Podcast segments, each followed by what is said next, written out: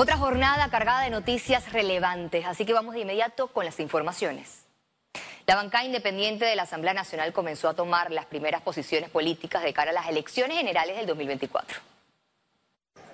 Los diputados Juan Diego Vázquez y Gabriel Silva, principales promotores de la no reelección, dejaron claro que no aspiran nuevamente a una curul en el órgano legislativo. Y yo creo que una persona íntegra debe cumplir con su palabra. Y una persona, un político que sea un estadista y no un politiquero, debe pensar en las futuras generaciones que requieren la inspiración de políticos íntegros y no alguien que piensa solamente en las futuras elecciones. Vázquez y Silva no han decidido si se postularán a otros cargos de elección popular como alcalde o representante. Por el momento están concentrados en respaldar a los precandidatos por la libre postulación bajo el paraguas del movimiento Vamos. Hay otras alternativas sobre la mesa, incluyendo no continuar políticamente en un cargo de elección popular, sino desde el sector ONG, el sector académico. La suplente de Silva, Gualquiria Chandler, anunció que continuará en el ruedo político. En los próximos días pondrá en firme sus aspiraciones para diputada independiente en el circuito 83 porque somos varios los que estamos para ese relevo, tanto Juan Diego como Gabriel están pasando la antorcha y aquí hay temas importantes en políticas públicas que hay que atender en temas de niñez, de adultos mayores, la precarización de los trabajadores. Los diputados de la facción por la libre postulación que no han hablado de su futuro político para las próximas elecciones generales son Edison Brose, Raúl Fernández y Adán Bejarano. Félix Antonio Chávez, Econius. La Asamblea Nacional continuó con el análisis del proyecto de ley que establece en Panamá el régimen de partos humanizados. La iniciativa legislativa busca que las mujeres en estado de gravidez que decidan llevar su proceso de parto en un hospital público o clínica estatal tengan la oportunidad de ser acompañadas no solo de su pareja sentimental, sino también de un familiar o amigo. El documento trata de promover los derechos de la madre, así como los derechos del recién nacido a la lactancia y a no ser separado de su madre por periodos prolongados tras el alumbramiento. Es un anteproyecto de ley traído por una mujer que como mujer entiende esa realidad que históricamente no había sido discutida. ¿Tenemos o no tenemos las mujeres el derecho a un parto digno, con respeto y humanizado? En un mundo donde todavía no estamos hablando siquiera en este escenario como tal de la tipificación de la violencia obstétrica. A detalle. La Procuraduría de la Administración informó este miércoles que la mesa de trabajo elabora propuesta de metodología para evaluación de aspirantes al cargo de magistrados de la Corte. El pasado 4 de junio, la Procuraduría informó que unos 43 abogados presentaron su documentación para ocupar un cargo en el órgano judicial. Hasta el 15 de junio se estará recibiendo los documentos de los abogados interesados al cargo. El Ministerio de Salud coordina un plan de emergencia para la recolección de los desechos. El ministro de Salud, Luis Francisco Sucre, anunció este miércoles que implementará un plan enfocado en mejorar recolección de la basura, en coordinación con los representantes de corregimientos, el viceministro de la presidencia y la autoridad de aseo urbano y domiciliario, debido a que es un problema de salud pública que en plena pandemia ha empeorado. Proveer el equipo necesario para que se recoja la basura lo antes posible. Ese, ese sería el objetivo. Y por lo tanto tiene que haber contratación, por lo menos para los corregimientos que más dificultades tienen, de, de algunos camiones y de algunas retrocavadoras, algunos camiones compactadores. Autoridades del Ministerio de Salud inspeccionaron el terreno donde se construirá el Instituto Oncológico Nacional.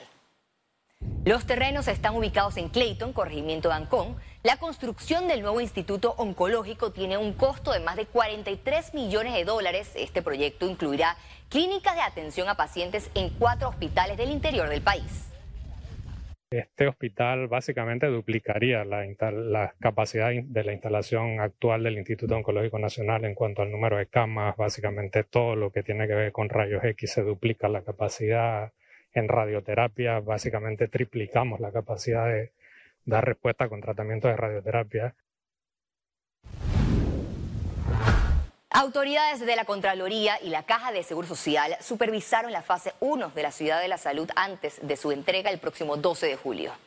Durante el recorrido, los fiscalizadores determinaron que la estructura no presenta fallas y que los estándares de calidad usados son los adecuados.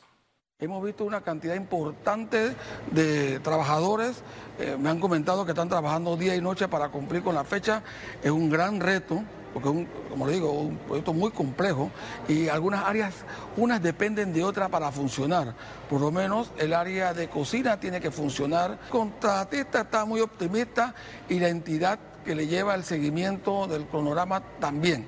Así que nosotros podemos asumir de que sí, de que las expectativas se pueden cumplir para mediados del mes de julio. Economía.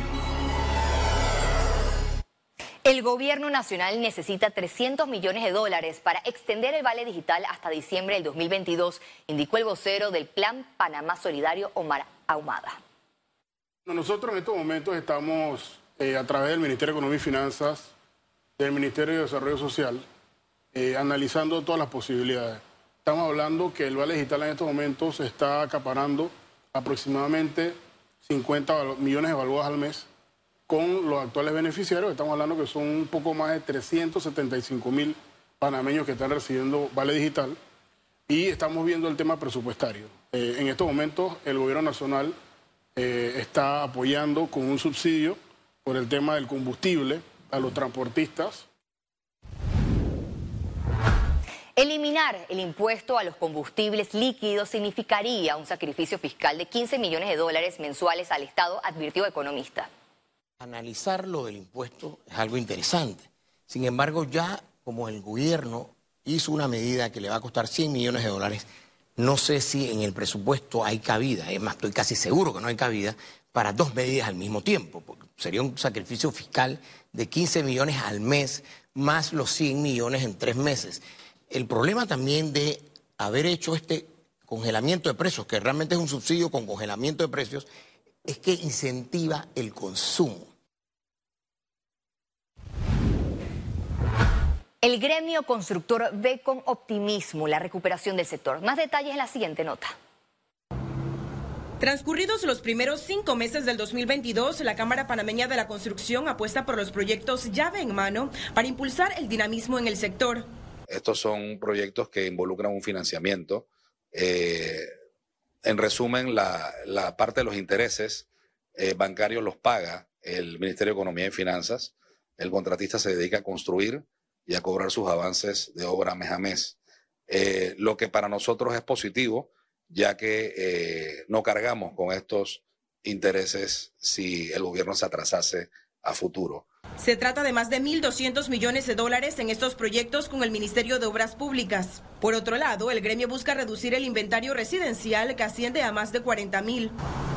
Se ha visto un, repunte eh, lento, pero se ha visto el repunte, cosa que meses atrás no se veía. Eh, apostamos a que esto se, vaya dando, disminuyendo este inventario y una vez eh, estos promotores o desarrolladores tradicionales vayan saliendo estos inventarios puedan iniciar obras nuevas. Aseguran que con el movimiento en obras generarán más empleos, pagarán impuestos y permisos de construcción que aportarán al crecimiento económico del país. Ciara Morris, Econews. El Ministerio de Desarrollo Agropecuario aclaró que la importación de arroz aprobada es solo para evitar especulaciones sobre escasez de ese rubro. El lunes pasado, se dio una importante reunión de la cadena agroalimentaria del arroz en la cual se autorizó la importación de 600 mil toneladas eh, métricas de arroz en cáscara que va a ser procesado por los molinos. Esta es una decisión que toman los consumidores, los importadores, los comerciantes, los productores, los molinos y las autoridades para eh, evitar cualquier especulación en cuanto a escasez de arroz. La Caja de Ahorros firmó acuerdo de servicios con el Programa de las Naciones Unidas por el Desarrollo y el Instituto Nacional de la Mujer. El banco se convirtió en la primera institución del Estado en comprometerse con la puesta en marcha de la iniciativa del sello de igualdad de género. Adicionalmente, Caja de Ahorros firmó convenio con el Instituto Nacional de la Mujer para garantizar una banca más flexible para las mujeres a través de capacitación del personal en temas de igualdad de género y educación financiera. Firmamos convenios con el INAMU y asimismo también con el PNUD, en la que buscamos que Caja de Ahorro tome el paso adelante a nivel nacional como un banco e institución financiera que busca certificarse en ese posicionamiento y en ese objetivo de desarrollo sostenible de la certificación de género. Es una iniciativa pionera, interesante, que seguramente va a marcar la pauta para muchas otras instituciones eh, en América Latina. Esperamos eh, poder tener una rendición de cuentas paulatina y sistemática, de manera que podamos ir analizando los logros y los desafíos a lo largo del camino. Al regreso, internacionales. Gran despliegue de seguridad en la cumbre de las Américas y mucha incertidumbre. Regresamos con Econews.